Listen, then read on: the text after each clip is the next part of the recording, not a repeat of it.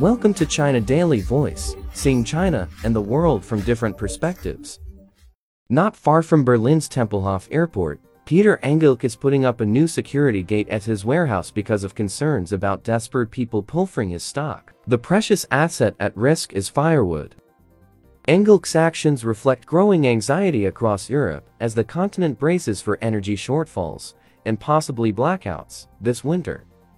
At a summit in Prague on Friday, European Union leaders fell short of agreeing on a price cap for gas amid concerns that any such move could threaten supplies to the region. As much as 70% of European heating comes from natural gas and electricity, and with Russian deliveries drastically reduced. Wood, already used by some 40 million people for heating, has become a sought-after commodity.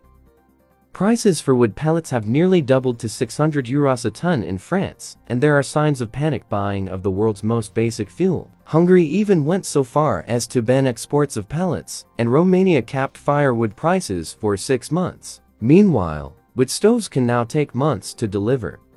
Aside from concerns about shortages, the energy crisis is intensifying a surge in living expenses, with Eurozone inflation hitting double digits for the first time ever in September. Strapped households across the region are increasingly faced with choosing between heating and other essentials.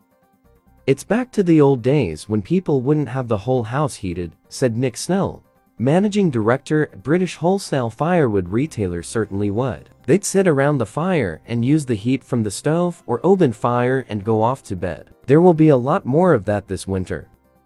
The trend has meant a boom in demand for Gabriel Kakelugnar AB, a manufacturer of high-end tiled stoves costing an average of 86,000 Swedish kroners, which is $7,700. The stoves can keep a room warm for 24 hours because of its intricate construction using different channels that hold and distribute the heat.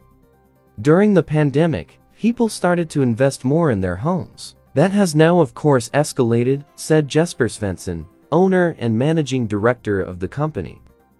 Orders have surged more than fourfold, and customers now have to wait until March for delivery, compared with as little as four weeks a year ago. For many Europeans, the key concern is doing whatever it takes to stay warm in the coming months. The worry has become ever more pressing as the winter chill gets nearer, and the desperation for heat could create health and environmental issues.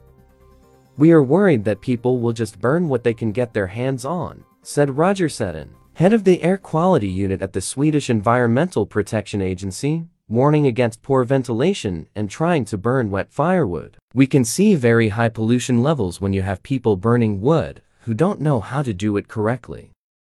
Particulate matter can end up deep in the lungs and cause heart attacks, strokes, and asthma, he said adding that the risk is particularly acute in urban areas. Inexperience is also evident in Germany, where the country's Association of Chimney Sweeps is dealing with a flood of requests to connect new and old stoves, and customers are inquiring about burning horse dung and other obscure fuels. There are also signs of hoarding. In France, Frederick Coirier, chief executive officer of Poujoulat SA, which makes chimney flues and produces wood fuels, said some clients have bought 2 tons of wood pellets, when less than 1 ton is normally enough to head a home for a year.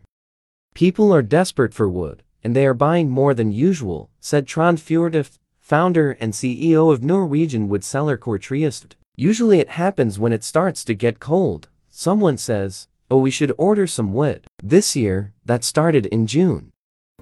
That's all for today. For more news and analysis, buy the paper. Until next time.